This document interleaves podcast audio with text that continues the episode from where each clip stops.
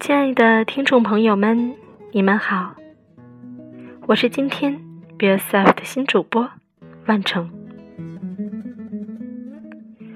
我来自于天津一所高中，是一名普通的教师。加入 Be Yourself，成为猫和喵喵的新拍档，还是受到了他们的启发。一次很偶然的机会，看到两个小妮子做的这个电台，读了几篇文章，听了几个故事，内心很是震撼。看到那么多粉丝像我一样默默的支持着猫和喵喵，内心泛起了层层微波，全都是喜悦。有一个想法。也在心中渐渐升起。我何不将自己平时的所见所闻，不论出自于何时、何地、何处、何感，都在这个平台上做以交流，尤其给我的学生们以及同龄的高中生朋友们分享暖心的故事和好的人生经验呢？我们今天的故事。就从我们和家长之间的关系说起吧。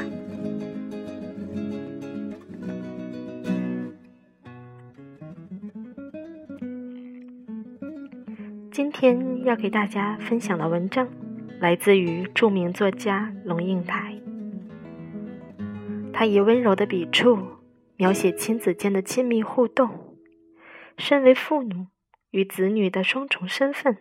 使他明白了，人世中亲情的牵绊，不仅是当下的感动，亦是渐行渐远的必经路程。龙应台以反批判、犀利的笔调，描写了诸多生活中的友情细节，反映了细腻的情感，情意盎然。文章。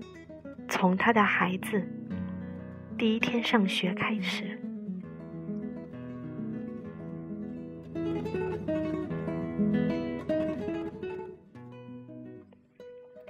华安上小学第一天，我和他手牵着手，穿过好几条街，到维多利亚小学。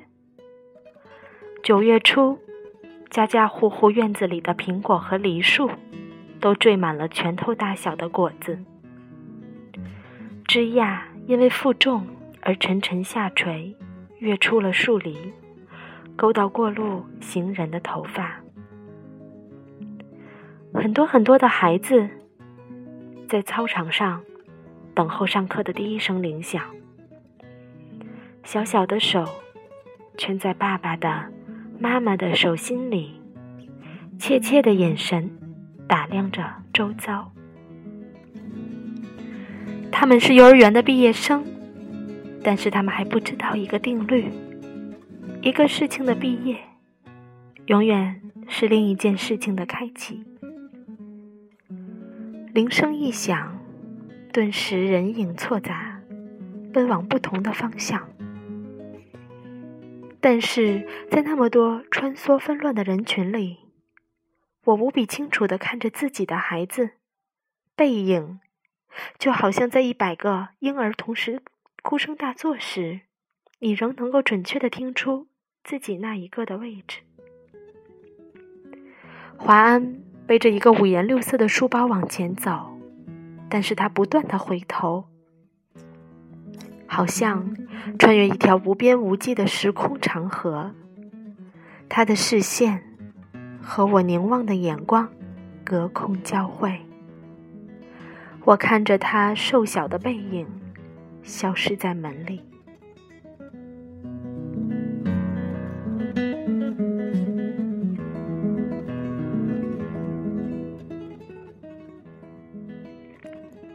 十六岁，他到美国做交换生一年。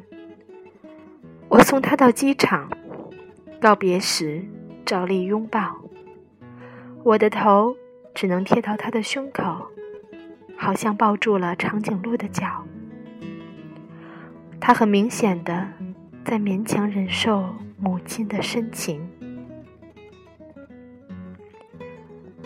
他在长长的行列里等候护照检验，我就站在外面，用眼睛跟着他的背影一寸一寸的往前挪。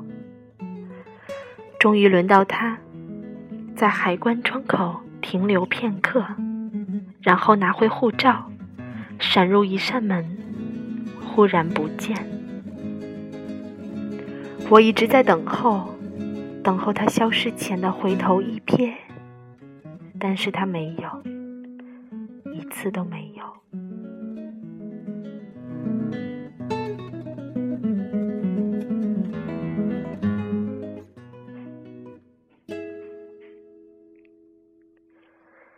现在他二十一岁，上的大学正好是我教课的大学，但即使是同路。他也不愿搭我的车，即使同车，他戴上耳机，只有一个人能听的音乐，是一扇紧闭的门。有时他在对街等候公交车，我从高楼的窗口往下看，一个高高瘦瘦的青年，眼睛望向灰色的海。我只能想象他的内在世界。和我一样的波涛深邃，但是我进不去。一会儿，公交车来了，挡住了他的身影。车子开走，一条空荡荡的街，只立着一只油桶。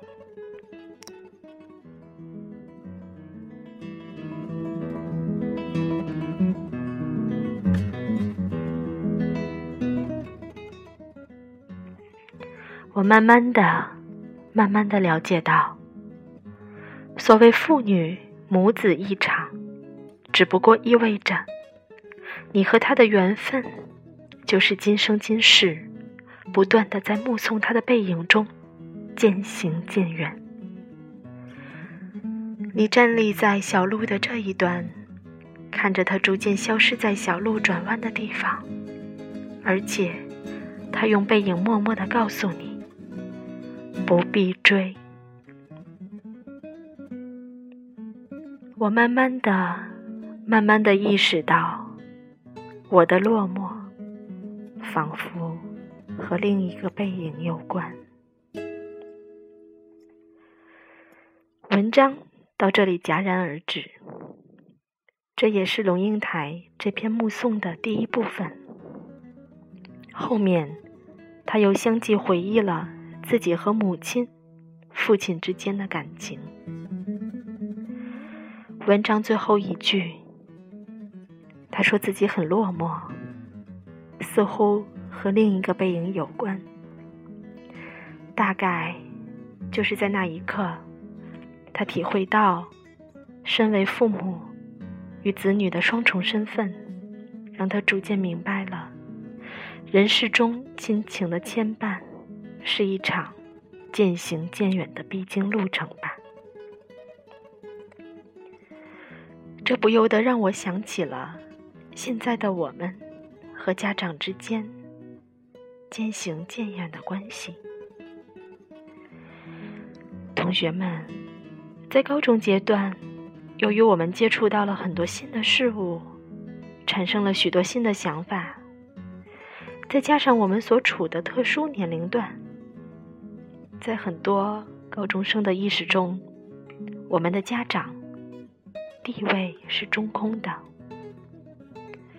比如，要是自己的朋友过生日，那就一定会记得清清楚楚，还会花很多精力去给他们挑选生日礼物。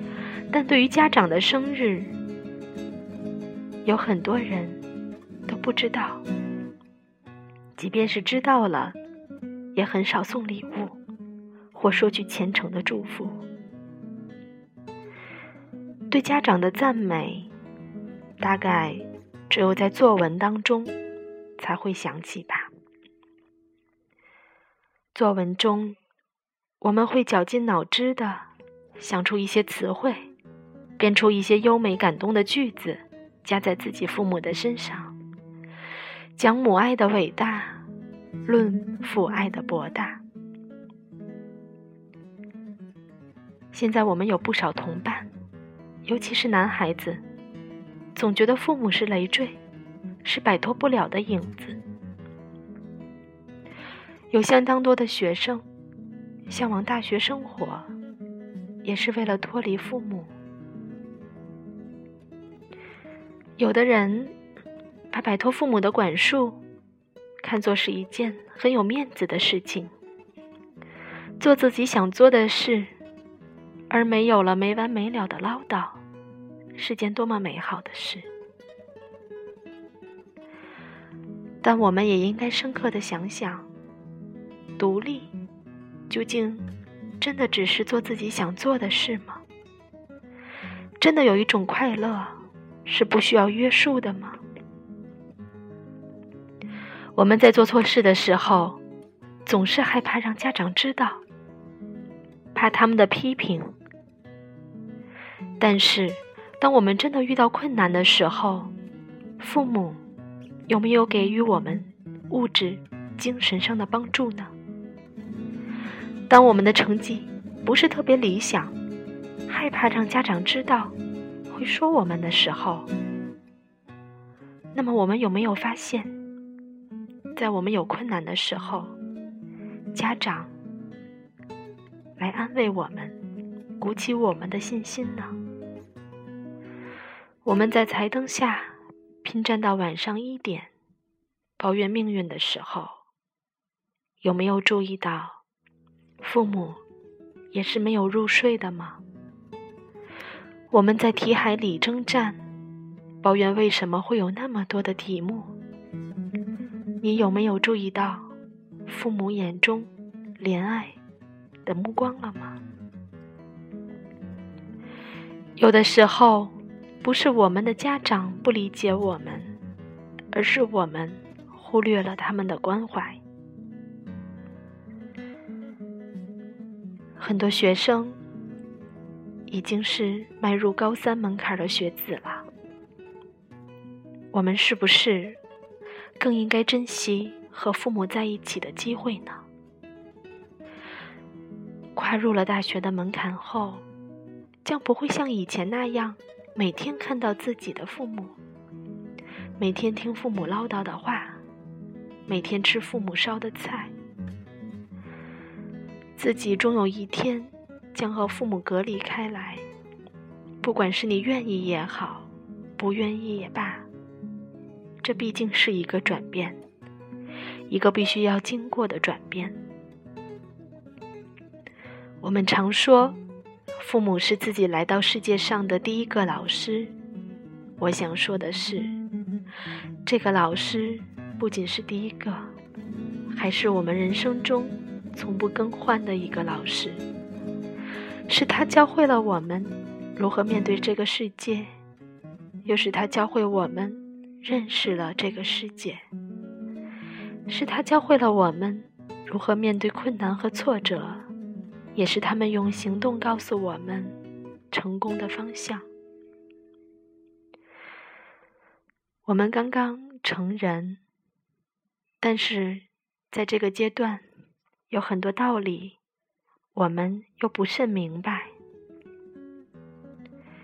我们相互竞争的不只是学习的成绩，不只是未来工作的职位和年薪，我们需要竞争的还有我们的思想、我们的道德、我们的观念、我们的价值观，在花样繁多的游戏中。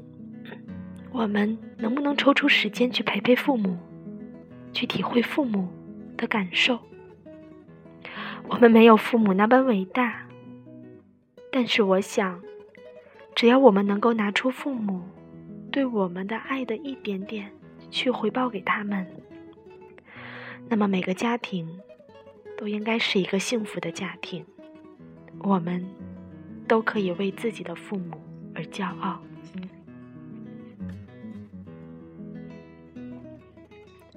今天的故事就说到这里。再见。